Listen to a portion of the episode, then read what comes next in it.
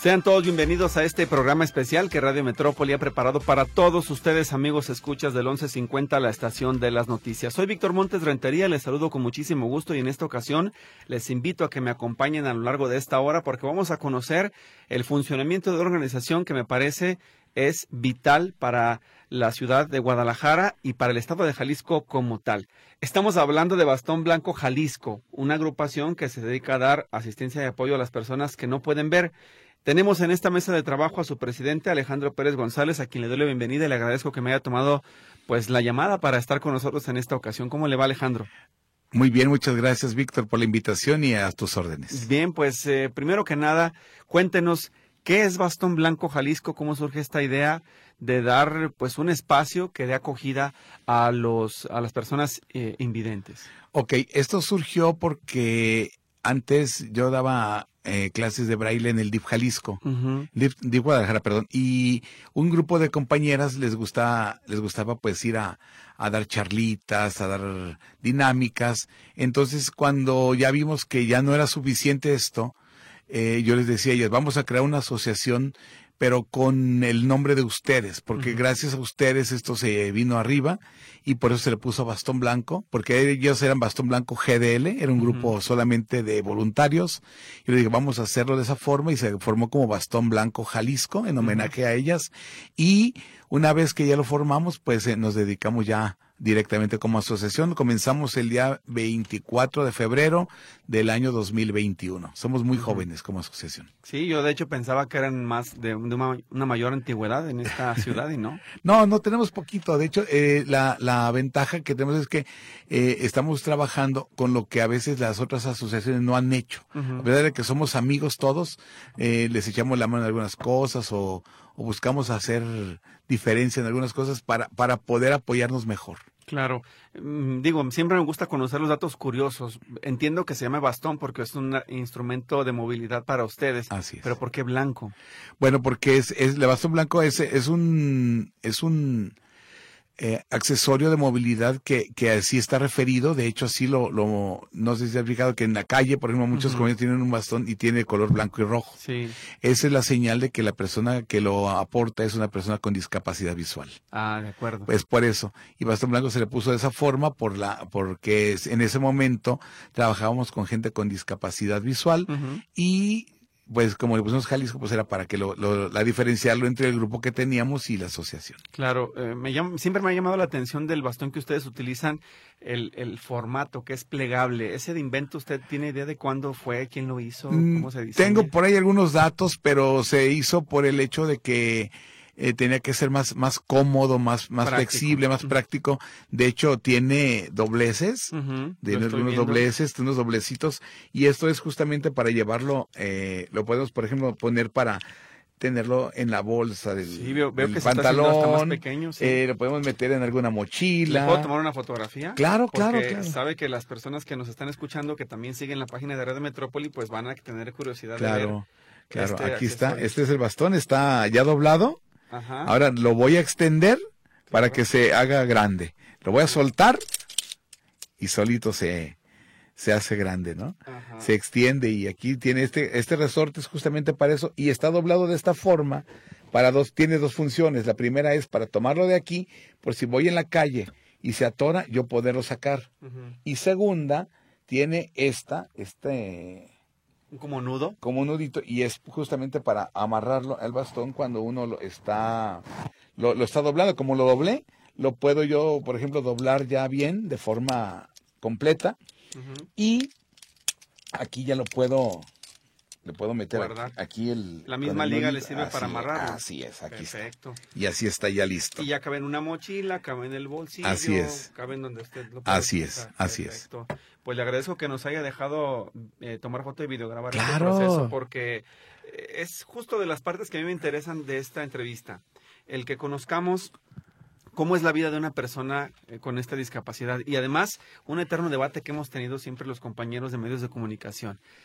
¿Cómo es, el, ¿Cómo es lo correcto? ¿Tenemos que decirles invidentes, débiles visuales o ciegos? ¿O, ofendemos en algún momento con algún calificativo? La, la, palabra correcta eh, de la Organización Mundial de la Salud ahora es discapacidad visual. De acuerdo. Sí, todas las personas viven con discapacidad. Una cosa es discapacidad y otra cosa es ser discapacitado. Discapacitado es una persona ya que no tiene, que lo estamos eh, segregando. Segregando, exactamente. Y sin embargo es persona con discapacidad. Vamos a ver, su discapacidad es el nombre y el apellido puede ser visual, auditiva, eh, intelectual o hasta mental que son los cuatro tipos de discapacidad que existen, los psicosociales. Ah, también la física.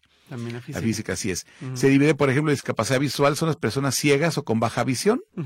Personas con discapacidad física son aquellas personas que usan muletas, andaderas, sillas de ruedas o tienen alguna amputación. Eh, personas con discapacidad auditiva son aquellas personas sordas o con hipoacusia, es decir, que tienen aparatos auditivos y tienen la forma de escuchar algo, ¿no? Discapacidad intelectual son aquellas que viven con alguna lesión cerebral.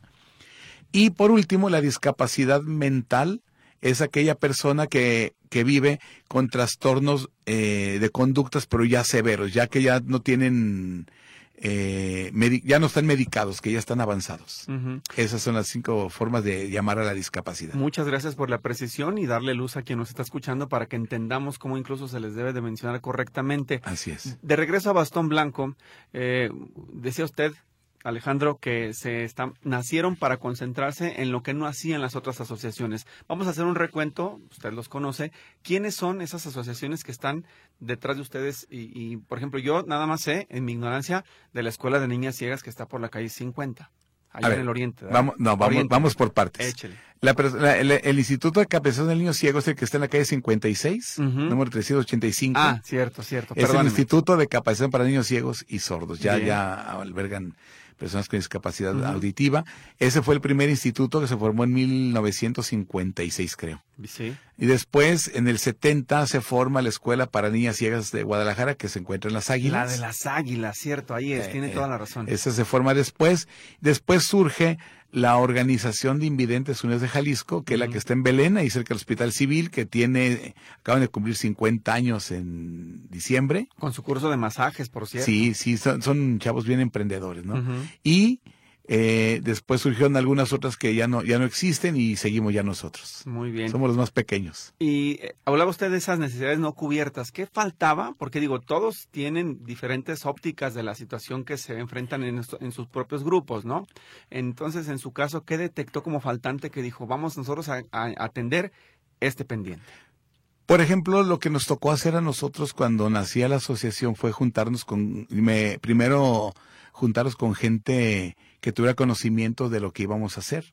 Por ejemplo, en el área jurídica, eh, metimos nosotros un oficio ante el Congreso del Estado para eh, demandando que queríamos acciones afirmativas para que sí o sí tuviéramos gente con discapacidad en, en las elecciones. Muy bien. Después mm, eh, lo metimos ante el Tribunal Electoral, nos dieron el, la razón y por eso hicieron las famosas consultas de, de para esta eh, esta situación. Este, y, una vez que ya lo logramos, los compañeros empezaron a trabajar eso y ahora estamos ya a punto de lograr de que haya candidatos con discapacidad sí o sí en todos los municipios. ¿Por qué es importante que tengan ustedes una representación de personas eh, con discapacidad visual?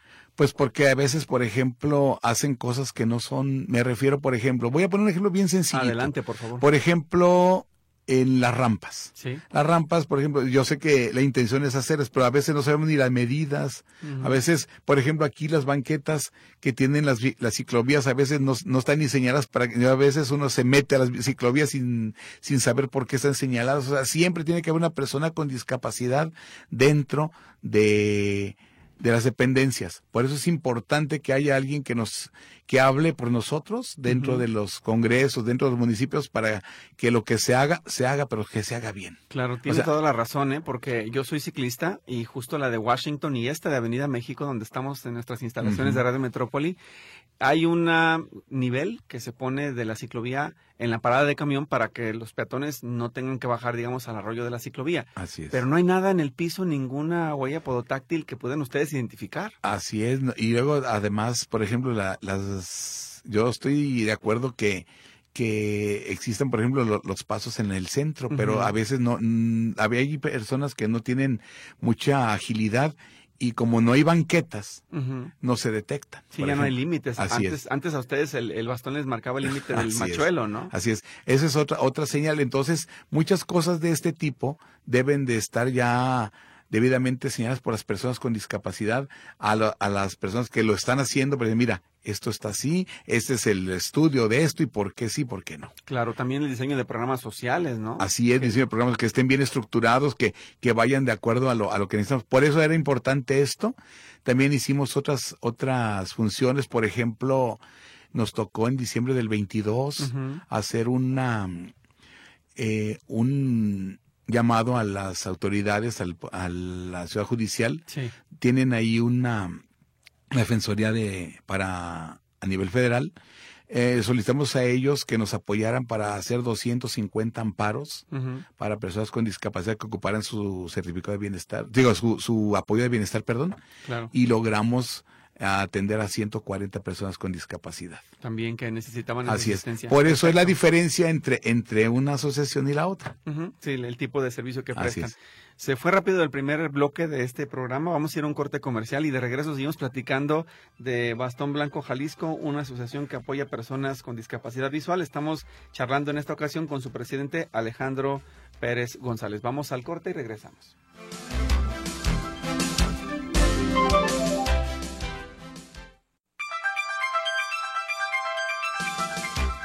En esta charla hoy con Alejandro Pérez González, presidente de la Asociación Bastón Blanco Jalisco, que atiende a personas con discapacidad visual, estábamos hablando de la importancia de que tuvieran un representante en el sector político, como desde un regidor hasta un diputado o funcionarios en los primeros niveles de gobierno. Y usted dirá, bueno, como para qué quieren meterse en la política, es que ustedes son víctimas de muchos abusos. Y lo digo así de, de manera directa. Las personas que ven se aprovechan de los que no ven para hacer de la suya, ¿cierto o no? Sí, así es. De hecho, también la gente, por eso todos buscamos un representante, ¿no? Somos mexicanos, tenemos los mismos derechos. Yo soy de la idea de que lo, lo, llaman como grupos vulnerables, pero yo creo que hemos hecho muchas cosas. Por ejemplo, tenemos compañeros eh, que dan masajes, compañeros que, que son abogados, tenemos compañeros que, que trabajan en la calle y también se la rifan como nunca, ¿no? Entonces yo creo que, que aquí lo que se tiene que hacer es darle esa representación y ese poder a todas esas personas que, que buscan la vida de una forma u otra, pero salir adelante y que no sean señalados, sino que sean representados, ¿no? Y mucha gente, por ejemplo, eh, abusa de, de las cosas, por ejemplo, a veces no, no nos dan los turnos, a veces uno tiene que estar batallando, por ejemplo, con, con programas que, que, que deben de darse y a veces no se dan, y luego a veces nos, no hay quien pues nos apoya. Una vez recuerdo que iba un compañero a una institución y le dice, oiga, fíjese que vengo a buscar trabajo, y dice, sí, eh, estoy buscando una persona con discapacidad para este trabajo, sí, pero yo, yo soy persona con discapacidad, sí, pero yo ocupo una persona en silla de ruedas, no una persona como tú. Entonces dice, bueno, ¿qué diferencia existe? Si yo manejaba, él manejaba la, computadora, manejaba algunos eh, sistemas de, hablaba dos idiomas, y digo, y, no lo quisieron. ¿Por qué? Porque simplemente no veía. Yo creo que es ignorancia, ¿no? Y, falta de de empatía de las oficinas de gobierno. ¿Ustedes cómo lo perciben? Así es, efectivamente. Yo lo que sugeriría en este caso sería que las, que las instituciones, escuelas, hospitales, oficinas de gobierno, eh, instituciones o empresas siempre tuvieran capacitaciones constantes para la atención a personas con discapacidad, porque en todos lados se, se hace. Por ejemplo, me decían a mí, eh, que, que, por ejemplo, ¿cómo se comunicaría una persona sorda? Cuando dicen, oye, y en la pandemia que utilizaban los cubrebocas, ¿cómo le van a hacer si, si ellos hablan a través de las señas?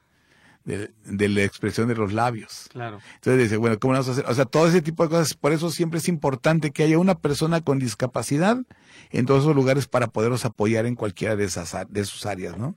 Tanto en los servicios como en, en algunas situaciones que necesiten, ¿no? Eh, quisiera que me contara, Alejandro, eh, desde su perspectiva, es que quisiera ponerme en sus zapatos, pero me, cuesta trabajo, es, es difícil. ¿Cómo se sienten ustedes cuando llegan a una oficina de gobierno, tienen que hacer un trámite y no tienen la certeza de lo que están firmando, documentos que les exhiben? textos que están hechos para las personas que sí podemos ver, pero ustedes no pueden corroborar. Y me refiero desde un reporte, una solicitud, una denuncia penal, o sea, e, esa parte, ese, ese encuentro con las dependencias, ¿cómo es? Porque me imagino que en algunos casos, cuando hay interés, pues los ponen a parir chayotes, ¿no? De que de plano no hay cómo ayudarles y ellos eh, les tienen que leer otra vez el documento, se los tienen que eh, transcribir a braille. ¿Cómo es ese proceso? Cuénteme. Bueno, hay muchas cosas que sí, sí son complicadas. Por ejemplo, ya existen sistemas, ya, ya el braille posiblemente eh, es una herramienta importantísima para nosotros, pero hay compañeros que ya no lo manejan. Sin embargo, hay lectores de pantalla que nos sirven para esto. Ahí también es importante que haya siempre un asesor, una persona que esté libre, no nada más para atender a las personas con discapacidad, sino a las personas otras mayores, a personas que no saben leer, a personas que tienen alguna dificultad de movilidad, para llevarlos al sitio, etcétera, que haya textos en lectura fácil para personas con discapacidad intelectual, en fin, por eso es bien importante acercarse, por eso comentaba ahorita de las capacitaciones, pues es bien importante que por ejemplo en el Ministerio Público exista una persona que esté auxiliando a este tipo de población, ¿no? Personas con discapacidad, eh, porque por ejemplo hay gente con discapacidad intelectual que justamente por su lesión, al momento de preguntarles algo, la respuesta puede ser muy rústica o muy tardada. Y a veces nos pueden decir, oye, no tengo tiempo de atenderte, por eso, y a veces por eso le rehuyen. Por eso es importantísimo el saber por qué existen este tipo de personas, cómo es su atención y cómo debe de ser también su, su servicio, ¿no? Que es importantísimo. Por eso, como comentas, es muy importante que tanto los medios de comunicación que están haciendo este esfuerzo, como las personas con que prestan algún servicio o, o tienen alguna eh, tienda, algún comercio, algo, trabajen con gente con discapacidad, van a ver que, que, que van a trabajar de una forma diferente y sobre todo como decía Carlos Marx, somos eminentemente sociales. Claro. Ahora, en, en esta parte de, ustedes encabezar a Bastón Blanco, ¿han logrado conseguir alguna alianza con personas que puedan apoyarles? Es decir, ¿qué tantos profesionistas hay que sepan braille o que puedan adaptar las cosas a lo que ustedes necesitan? ¿O qué tan limitado está el espacio, sobre todo hablando del caso de Guadalajara, Jalisco? Bueno, si hay lugares, ¿eh? Si hay lugares donde hay... Eh impresoras braille, por ejemplo, está la Biblioteca Central, la Biblioteca Juan José Arriola, está la Iberoamericana, está el Congreso del Estado, pero lamentablemente no hay quien los maneje. Entonces, yo recuerdo de, yo trabajé un, tiempo en el Congreso, en, el, en la impresora braille, y el proyecto se acabó. La impresora ahí está y nadie la maneja. Y ahí se quedó la y ahí se quedó, sí. Y ahí tenían, por ejemplo, el 20% de leyes estaban en braille y había 5.505 audios de leyes, libros, decretos, reglamentos, todo, y pues no sirve de nada si no existe la difusión y no existe el interés de los diputados en que esto se difunda, ¿no? Es más, muchos ni sabían que existía. Claro. Entonces, Ahora, ¿qué tanto se actualizan estos documentos? Le pongo un ejemplo. Recientemente se reformó la ley de movilidad para que, por ejemplo, las personas con más de 80 años tuvieran que hacer un examen médico para poder obtener su licencia de conducir.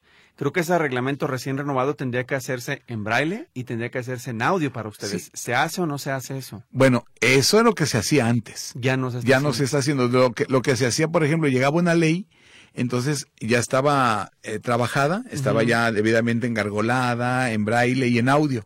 Cuando decían, ¿sabes qué? Se va a reformar esta ley, una de dos, o se le anexaba el texto con la adecuación o en su defecto si ya estaba obsoleta se mandaba como derogada y se hacía todo nuevamente el audio y se volvía a imprimir en braille. Entonces la otra pasaba a otra otra estantería donde ya eran las leyes derogadas y ya estaba en vigencia la otra. Así se estaba trabajando, pero vuelvo a lo mismo, tendrían que hacer un trabajo mucho muy fuerte para volver a, a, tener ese servicio. Y además no nada más prestaba eso, sino que ayudaba a la gente a aprender braille, ayudaba también a, a sacar algunos archivos que no eran directamente del Congreso, pero también podíamos darle la, ayuda en otros sentidos. ¿no? Claro, además, eh, digo, con todo respeto para la Biblioteca Pública del Estado eh, que está en Belénes, pues eh, su ubicación me parece que no es accesible para todos. Los abopanos están de lujo, ¿no? La tienen a la mano, pero los que están en Tonalá, Tlajomulco, en Tlaquepaque, ¿cómo le hacen? Creo, que sí hay impresoras y, en el estado, porque hubo un momento en que sí se llenaron, porque creo que en Tlaquepaque también hay una. Pero vuelvo a lo mismo, ¿no? ¿Qué caso tiene que tengamos todo este material? La biblioteca que está acá, por ejemplo, en la, en la zona de donde estaba la antigua penal, ahí en el San Cristóbal de Oñate, en, el, en la unidad, que está ahí, ahí hay una biblioteca. penal. Así es, ahí está una biblioteca, ahí tienen también una, una impresora braille y eso es importante porque ahí a dos cuadras está la secundaria hecho mixta. Ahí hay muchos niños con discapacidad visual que están yendo. Y pues de dónde consultan algo pues si no hay quien la atienda. Por eso autoridades, pues fíjense qué es lo que hacen porque o busque, por eso es importante una representación que esté ahí para decir, oye, ¿y esto qué? ¿Por qué está esta amor? Oye, en la, en la ley de salud, ¿por qué no pusiste esto cuando realmente esto es lo que se necesita, no? Por ejemplo, en el caso de eh, no hay gente que atienda de forma adecuada a la gente con discapacidad visual, eh, auditiva o motriz, etcétera. ¿Por qué? Porque no hay, no existe la gente que los esté asesorando. No, no necesitamos que haya médicos propiamente atendiéndolos, ¿no? Sino que haya gente que diga, mira, la orientación es así. Porque, por ejemplo, un perro guía, ¿por qué no podría entrar a un hospital cuando es una herramienta de movilidad? Claro. Sí, o sea, son detallitos que dices, bueno, son, son muy, muy leves, pero por eso es importantísimo que se capacite a todas esas gentes y que haya una representación que diga, ¿sabes qué? Existe esto, por esto. Claro, y es que además me parece que vamos tarde porque se está tratando de corregir desde lo local, y me refiero de los municipios a, los estados y los estados a la federación, cuando tenía que ser al revés. Claro. La federación empezar y luego que todos los demás, los 32 estados y sus diferentes alcaldías o presidencias municipales lo hicieran. Y hay municipios que están avanzando más que Guadalajara, ¿eh? Sí, ¿como cuáles? Eh, por ejemplo, Ayotlán, eh, ellos les dieron unos cursos, dimos por medio de Bastón Blanco un curso de jabones artesanales y el ayuntamiento lo primero que hizo fue ponerles un local para que pusieran su negocio. A personas con discapacidad Así es, así es. Ah, muy bien. Y al mismo tiempo tienen otro, otro saloncito en el mercado municipal para que ahí puedan hacer sus cursos. Muy bien, antes de irnos a la pausa, ¿cuál es el municipio de los de Jalisco, de los 125, que tiene más población con discapacidad visual? híjole, sería difícil hacerlo, pero pues yo creo que, por ejemplo, Tepa tiene, tiene mucha gente. ¿Sí? También eh, Puerto Vallarta, en fin, yo creo que hay muchos municipios que sí los tienen, pero pues mucha gente los esconde, ¿no? Mucha gente no los saca porque piensan que, que no pueden hacer nada, ¿no? Pero vamos a hablar de esto ahorita, yo creo. De regreso, sí, justo, justo porque además el hecho de que no estén concentrados en la zona metropolitana tiene que eh, tendría que haber llamado la atención de las autoridades, inclusive de académicos, para saber si a lo mejor las deficiencias en el sector salud no están provocando que las, estas personas puedan tener una deficiente atención o a lo mejor problemas que generen esta discapacidad, ¿no? Vamos al corte comercial, regresamos después de la pausa. Le insisto, estamos hablando con Alejandro Pérez González, presidente de la Asociación Bastón Blanco Jalisco.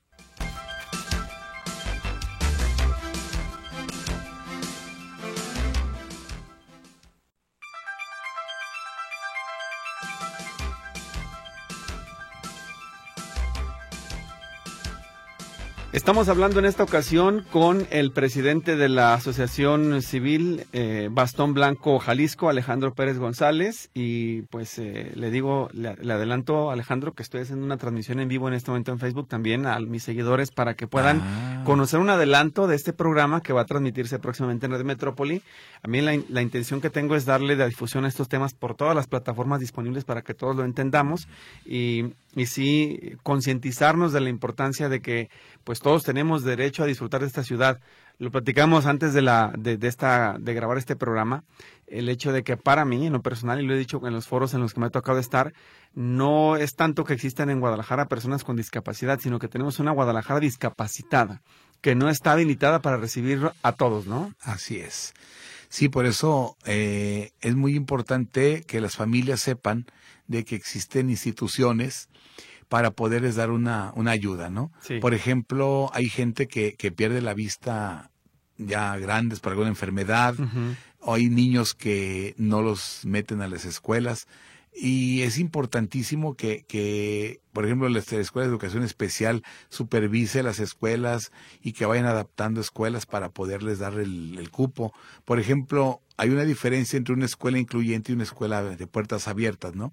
La escuela eh, incluyente es aquella que tiene su personal, su material, sus instalaciones adecuadas, por ejemplo, y una escuela de puertas abiertas me puede decir a mí, ¿sabes qué? Vente, si te admito, ya te, ya te hice tu cédula, ya estás perfectamente inscrito, pero tienes siete errores, pero ¿sabes qué? El problema es de que te toca en el tercer piso y no, tengo elevador. Pues, ¿Cómo? pues entonces no, no me admitas, ¿no? Sí, sí, sí. o sea, tenemos que, que, que, ser conscientes de que para eso también se necesita que las áreas de, de educación especial de la SEP también trabajen mucho y, que, y que de veras con esta inclusión educativa que hay, que a mí me parece bastante buena porque ayuda mucho a que los niños y, o los adolescentes, adultos, se incorporen a la educación básica normal, pero también yo creo que es importante que los maestros estén constantemente en capacitación, así como apoyan a, critican bastante la, la, la educación, digo, aquí también yo, yo criticaría que muchas veces no es la adecuada, ¿no?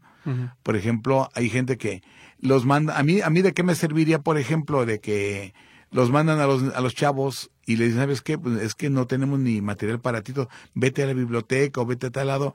Eso, a mí no, no me sirve de nada cuando yo realmente tengo que tener atención social, eh, tengo derecho al deporte, a la cultura, a todo. Entonces, ¿por qué me estás, estando en mi propia escuela, por qué me ayudas? No me, no me ayudas en esto mejor, ¿no?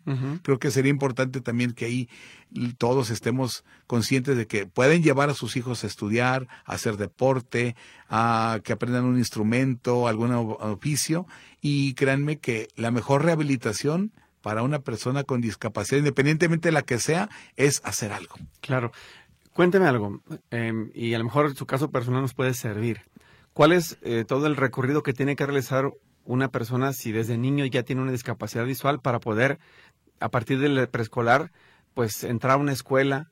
Porque suena fácil, ¿no? En teoría tendría que ser, vengo a registrar a mi hijo y que le den acceso, pero empiezan las trabas, ¿no? Aquí no lo puedo recibir, busco una escuela especial, yo no tengo espacio, no tengo personal preparado. ¿Cuáles son todos esos eh, caminos que ustedes tienen que vivir hasta llegar hasta donde tengo entendido hoy, la preparatoria de la Universidad de Guadalajara. Ok, voy a contar mi, mi, mi experiencia. Yo, yo, yo estuve eh, de niño en el Instituto de Capacitación de Niños Ciego. Yo ahí estudié la primaria.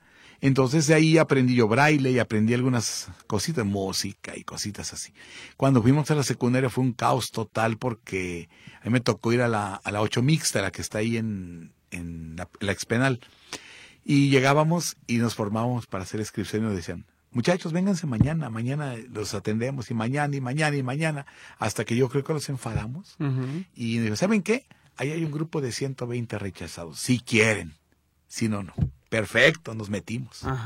Luego nos decían, oye, que va a haber una actividad de esto vámonos, esto, ¿qué quisimos hacer con esto? No porque fuéramos los mejores, sino para que vean que estábamos en todos lados y que queríamos participar. Y a partir de ese momento, esa secundaria ya recibe a gente con discapacidad. O sea, nos tocó trabajar durísimo. ¿no? Son los pioneros. Sí. Después no, me tocó entrar a la Universidad de Guadalajara y me hicieron los exámenes normales, salí en listas. ¿Qué año? En el 86, 89, por ahí más o menos. Bien. Y ya cuando llegábamos a la prepa, luego los maestros, dejaban, ponían todo en el pizarrón y pues le decían, ¿sabes qué? Ayúdame, ¿no? Yo con, no había computadoras, pues con mi regletita y mi punzón, ¿no? Hacer las anotaciones. con braille y luego con eso estaba bien difícil, sin embargo, eh, así saqué yo la prepa, así saqué todos mis estudios.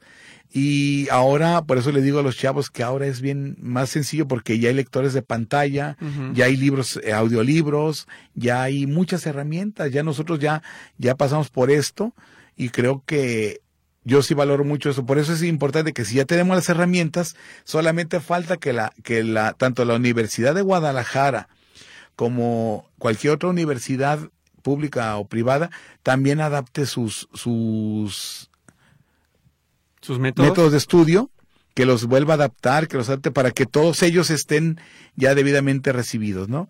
y, y, las primarias también capacitar a los maestros, si no tienen maestros con educación especial, que por lo menos hubiera uno en cada escuela, Claro. Sí, que los casos, por ejemplo, que les enseñen braille, les enseñen cómo se maneja la computación. A mí me tocó dar un curso en el Cebetis y no, no tenían ni idea cómo. Y a pesar de que tenían ahí eh, un CAM, no, no lo sabían atender porque le decía, a ver, estaban en un salón y tenían que dejar los bastones acá. Le digo, no, discúlpame, pero ¿qué tal si llega un temblor en este momento? Claro. Y tienes que buscar el... No, digo, tiene que... Los herramientas de movilidad están a la mano.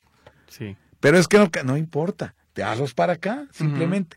Las sillas de ruedas no los puedes dejar de su silla de ruedas porque son herramientas, de, no son, no son accesorios, son herramientas de movilidad. Así es. Y a partir de ahí les dimos un curso, un curso, quedaron contentos y ahí, y ahí pues adaptaron varias cosas que no tenían y ahora ya están trabajando de mejor forma, ¿no? Entonces yo creo que sí es importante, muy, muy importante, no nada más eh, parecer, ¿no? Sino ser. Me hiciste ver, Alejandro, a ese maestro que está explicando a la clase se le olvida que tiene uno o dos alumnos con discapacidad visual y se pone a escribir dando la espalda, pero no estar leyendo lo que escribe cuando tienen que escuchar ustedes esa parte de la información. ¿no?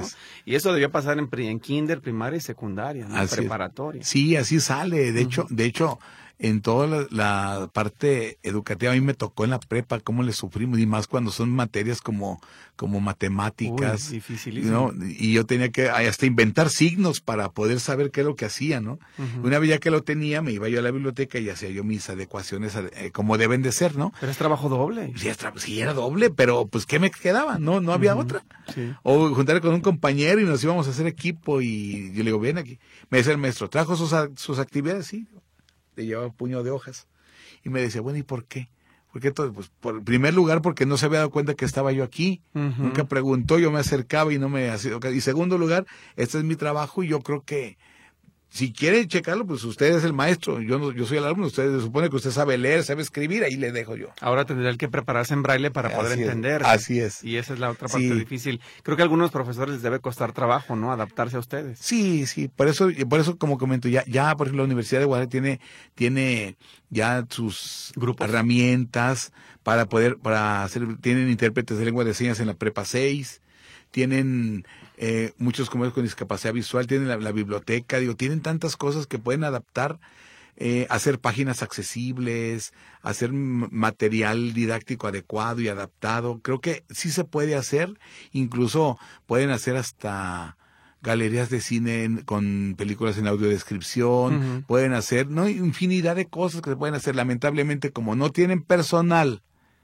dentro de sus instalaciones para atender este tipo de población. Por eso, por eso son generaciones que ya están, voy a llamar un término quizá feo, pero ya está desgastada de esta, estas, esta población. ¿Por qué? Porque no la supieron aprovechar, ni le dieron el aprovechamiento y los compañeros que tienen el talento, por eso lo desperdiciaron, porque no, no tuvieron el apoyo adecuado, ¿no? Sí. Si bien es difícil a lo mejor que se les pueda garantizar una plaza en estas áreas públicas que servirían para ayudar a los demás, como trabajos temporales podrían funcionar, ¿no? Digo, si contratan otras personas que están de aviadoras en las oficinas de gobierno, claro. Eh, no sé, alguien que ya terminó como ustedes una instrucción educativa, que se dedique a tener una oficina, una ventanilla y que sea exclusivamente para personas con discapacidad Tanto para hacer trámites, por ejemplo, si va a hacer trámites a la universidad, por ejemplo, que si es una persona con discapacidad intelectual, eh, a lo mejor qué sé yo, con lectura fácil, eh, a través de, de, como por ejemplo las personas indígenas, a través de códices, claro. a través de,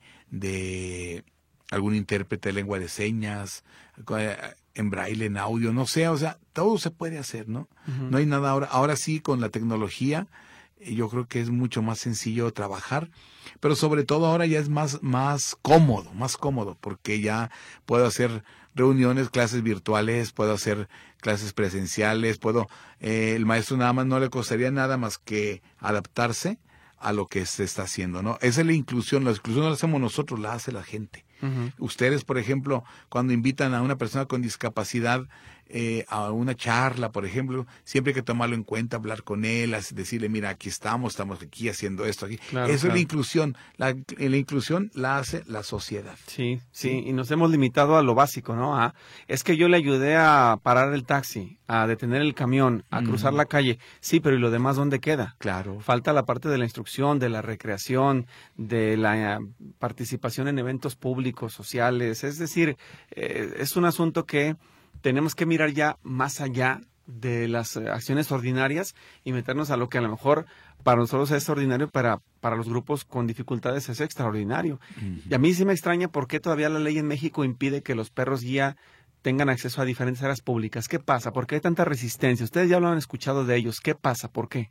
Ok, eh, aquí lo que sucede es que, por ejemplo, en el transporte público, en el transporte público eh, piensan que es una mascota o que es un animal eh, común y corriente. No, es eh, principio en, los cursos de capacitación que se dan, las charlas que nosotros como Bastón Blanco le hemos dado a las, a las instituciones es justamente que el perro guía es un animalito que nos sirve como sus ojos. Como los ojos, así es, y de hecho es una herramienta de movilidad. Entonces, en la Secretaría de Transporte nosotros lo ponemos como herramienta de movilidad. Por eso es cuando sube un perro guía, por ejemplo, si va a un, restaurante, por ejemplo, eh, llega el perro, el perro se queda abajo. De la mesa. De la mesa. Y no, no él no, no tiene por qué tomar ningún alimento, porque ellos están entrenados para esto. Entonces, solamente eso es mi, mi herramienta. Yo puedo, esos perritos, cuando ya tienen el arnés, es porque ya están trabajando. Entonces le quitas el arnés y son como cualquier otro perrito. Pero ya estando ahí, ellos saben perfectamente que teniendo su arnés ya tienen que estar haciendo sus actividades de acuerdo a lo que, a dónde van, a un restaurante, a, en el camión, en el camión, en un taxi, cualquier lugar. Eso es importante. Por eso es bien importante eh, saber esto, ¿no? La Secretaría de Movilidad ya ha recibido cursos de, de este tipo. Tienen gente con discapacidad también para este tipo de, de servicios. Ya ellos, de hecho, lo, lo, lo, único que me gusta de la Secretaría de Movilidad es que tienen atrás una puerta exclusiva para personas con discapacidad, tiene una rampa, puedes llegar al timbre, de timbres y, a ver, ah, pásate, mira, de este lado aquí te vas a tener.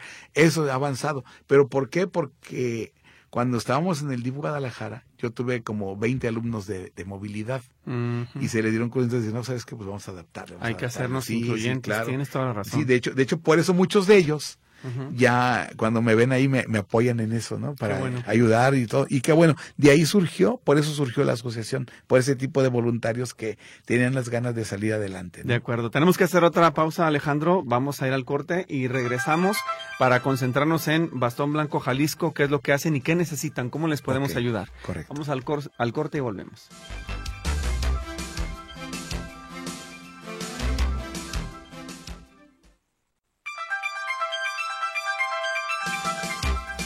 Llegamos a la recta final del programa Alejandro Pérez González, presidente de la Asociación Bastón Blanco Jalisco, y no hemos terminado todos los temas, pero te agradecemos muchísimo la visita hoy a la estación de las noticias Radio Metrópoli.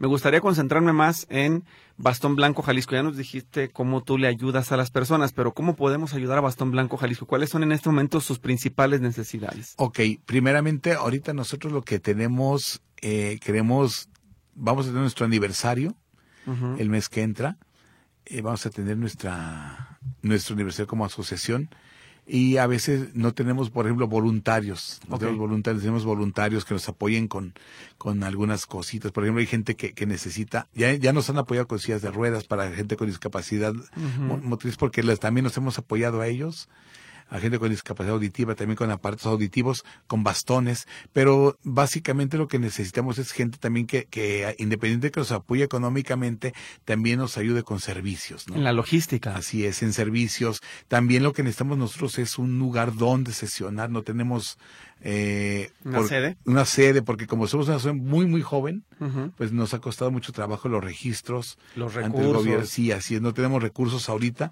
y pues nos urge también tener un lugar que si la gente dice, ¿sabes qué? Ahí tengo una bodeguita que no utilizo, un salón, de un salón algo, vénganse aquí cada, cada mes o cada semana, ¿no? Un salón de eventos los lunes, por ejemplo, que no hay actividad. Así es, así como, como hay gente que se reúne los martes, ¿sabes qué? En esta casita, algo pues que nos, nos prestarán, qué sé yo, las mañanas o las tardes.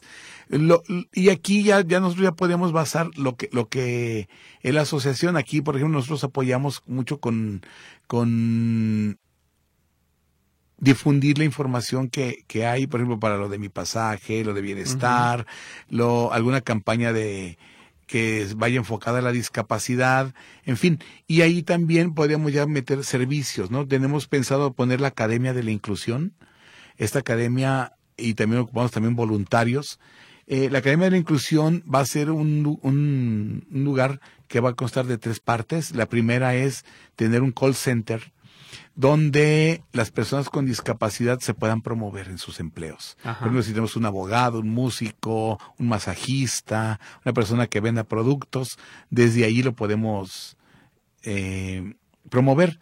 Pero también queremos tener nuestra, nuestra sala también donde ahí mismo eh, se capaciten, es decir, tener eh, cursos de masajes, cursos de todo tipo, donde los mismos compañeros sean los que den los cursos para que puedan también trabajar. Entonces, darles apoyos de ese tipo también, ¿no? Por eso es importante que los voluntarios, si nos quieren apoyar con, con, ya sea de forma económica o con algunas cosas, eh, prestarnos algún lugar, quieren donarnos algo, pues adelante, ¿no? Tenemos, por lo pronto, eh, lo único que tenemos ahorita es el WhatsApp. Ah, ok. ¿Cuál es? ¿Cuál es eh, el número? Es el 33 ¿Sí? 15 33 3300. Uh 33 15 33 3300. Ajá. Está muy sencillo y ahí nos pueden localizar para incluso de ahí nosotros los canalizamos a diferentes dependencias y ojo también es muy importante estamos trabajando también con los municipios los municipios también necesitan el apoyo eh, también tendremos ahí en, en, Facebook, hay una página que se llama Bastón Blanco Jalisco, donde también nos pueden localizar y ahí pueden ponernos las sugerencias en que nos pueden apoyar y nosotros con gusto los, los atenderemos, ¿no? es bastante interesante que nos visiten también porque ahí hemos difundido algunas actividades que hemos hecho, como el Día Internacional del Bastón Blanco, nuestra, nuestro evento de del aniversario, tenemos músicos, tenemos, en fin, lo que ustedes necesiten también de un servicio o quieran rehabilitar a alguien o apoyarlo en algo, también estamos a sus órdenes. Claro, y eh, cuando hablabas de la Academia de la Inclusión, mm, buscarían una sede entonces para apenas instalarla. Así es. Sí, porque nos, ya tenemos de hecho la logística, ya tenemos, por ejemplo, si hay un curso de masaje, convocamos a la gente y ya nada más buscamos eh, que esa misma persona con discapacidad del curso a gente con, con discapacidad y al mismo tiempo crear de ahí, del call center, sabes que tenemos tantos masajistas, vamos que a tal lado, así es, etcétera, ¿no? Hacer como campañas. Como campañas, así es, de que ya tenemos gente con capacidad para esto y esto, ¿no? Acá, por ejemplo, ya tenemos en, en Ayotlán, ya tenemos gente que ya está vendiendo jabones artesanales, fue por un curso que se dio allá. También estamos a punto de poner un taller de escobas y trapeadores en Tepatitlán. Oh, muy bien. Para gente con discapacidad, no nada más con discapacidad visual, sino cualquier discapacidad. Y también estamos a punto, a punto, a punto, a punto de formar un curso de, de masaje los sábados también en Tepatitlán. donde va, a asistir gente con cualquier tipo de discapacidad. Nosotros eh, estamos ya en gestiones para que el ayuntamiento nos absorba el pago del instructor nos pongan algunas instalaciones y empezar el curso. Es solamente lo que falta para ya difundirlo. Instalaciones públicas, ¿no hay manera de que les, les presten las instituciones? en eso estamos. De hecho, de hecho eh, lo que nosotros hemos tenido mucha dificultad porque hay muchas instituciones, muchas asociaciones en, en Jalisco que ocupan el mismo servicio. Claro. Pero hay otras que que son más apoyadas que otras, ¿no? Lamentablemente en esto también hay, hay gente que vive de la discapacidad, y hay gente que sí tiene discapacidad y a veces, como decimos, los que, los que abarcan son otros. Hay unos que apenas sobreviven, ¿no? Siendo discapacitados. no, sí, sí, no hay instituciones que, que ni siquiera las hemos oído, ¿no? Gente que, que nosotros ni sabíamos que existían y hay instituciones que, que hasta se, se pone el cuello diciendo, nosotros sí apoyamos cuando realmente son gente que, que vive de la, de la discapacidad, ¿no? Y eso es lamentable. Por eso eh, hubo un tiempo en que Bastón Blanco también se rebeló ante el gobierno del Estado, porque en ese momento su, su, su dirigente no tenía discapacidad. Nosotros nos hicimos a un lado, porque creímos que, que no era más que trabajar con gente con discapacidad para que entendiera las necesidades. Ya está una persona con discapacidad, ya nosotros ya estamos trabajando con ellos. De acuerdo. Eh, regresamos al tema de la afirmativa que dices tú en materia electoral. ¿A partir de cuándo será efectiva para que ustedes puedan tener candidatos con discapacidad? Debe de ser ya en estas elecciones. Ya en este proceso. Ya sí, de hecho, ya, ya algunos, hay algunos ya consejeros ya registrados con discapacidad eh, en el IEPC.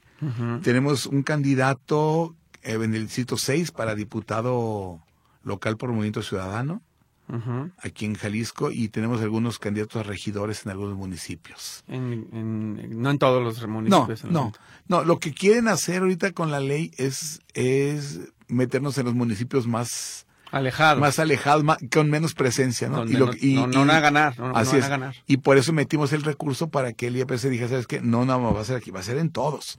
Todos los partidos ya tienen la obligación de postular a una persona con discapacidad en cualquier municipio. Y no hemos escuchado, ¿no? Estamos en las precandidaturas, pero no hemos escuchado que ya tengan a alguien de ustedes en puerta para Es que no les, no les conviene, porque yo sé que hay gente, por ejemplo, voy a poner un nombre ficticio, ¿no? Juan Pérez, por ejemplo, que es eh, un candidato con discapacidad, no puede competir, por ejemplo, con Gaby Cárdenas, es un ejemplo. Sí. Sí, pues Gaby Cárdenas ya tiene su prestigio, ya mucha tiene exposición. mucha exposición, así, y la persona con discapacidad quizá no demigro ni demerito la, las actividades de Gaby, ¿no? Es un, fue un ejemplo solamente, pero digo, si hay gente con discapacidad, ¿por qué no le dan? ¿Por qué? Pues porque primero está la proyección, primero está el, los intereses de ellos antes que los demás. Por eso nos ha costado muchísimo trabajo, pero ya tenemos algunos candidatos, ya tenemos, eh, hay chavos que tienen, por ejemplo, eh, son de la Liga Juvenil de Movimiento Ciudadano, también es de la Asociación Bastón Blanco Jalisco, en Movimiento Ciudadano. Tenemos también la, secretaria del, partido, eh, creo que también tiene discapacidad visual. y ahí seguimos trabajando, pues, o sea, ya, ya hay presencia. La importante es que ya se está visibilizando un poco más y hay que seguir trabajando y no bajar, ¿no? Claro. Y aunque yo siempre he pensado, dice uno de mis en mi WhatsApp dice, si las cosas que valen la pena se hicieran fácilmente, cualquiera las Todos harían, sí, y, de hecho este que sirva este programa para hacer un llamado a los partidos, para así como tienen su Secretaría de Organización y Acuerdos, de eventos sociales, de comunicación social, administración y prerrogativas, por decir nombres, ¿no? Que no los estoy inventando, pues que todos los partidos políticos con registro formal en Jalisco creen un espacio, una secretaría de personas con discapacidad, para que ustedes tengan la posibilidad de acceder al instituto político con el que se sientan identificados. Claro. En este momento te escucho decir Movimiento Ciudadano, pero quiero pensar que es el único que hasta ahorita se ha interesado en abrir la puerta. De hecho, sí, hay, hay algunos ayuntamientos que creo ya, ya metieron una ley que le llamamos Ley 123, Ajá. que es uno, que tengan ya un director dentro del ayuntamiento como persona con discapacidad. de alto rango. Así es. ya con sueldo y todo. Dos, que tengan ya su, su, su nombramiento.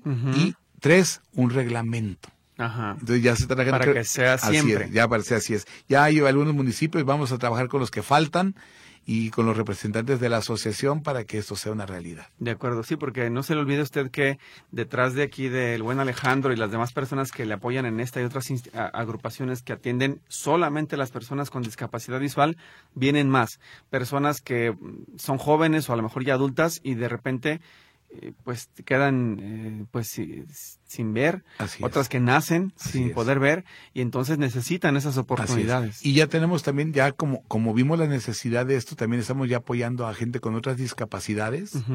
Eh, como comentaba, ya donamos algunas sillas de ruedas en enero, en abril, en octubre y algunos bastones, algunos aparatos auditivos y hay gente que aunque no está afiliada a la asociación, los hemos apoyado y les hemos tocado a las instituciones, sabes que aquí estamos, tengo toda esta gente, mira, que, se está pidiendo este apoyo, ¿no? Muy bien, pues Alejandro Pérez González, presidente de la Asociación Bastón Blanco Jalisco, muchísimas gracias por esta charla, nos tenemos que despedir, repítenos de favor el teléfono de WhatsApp para que los contacten. Claro que sí, es, es el 3315 33 3300 y en nuestra página de Facebook Bastón Blanco Jalisco. Muy bien, pues muchísimas gracias por esta charla. Hasta pronto y gracias. Y gracias. Llegamos al final. Soy Víctor Montes Rentería. Cuídese mucho, pásela bien. Lo esperamos en la próxima.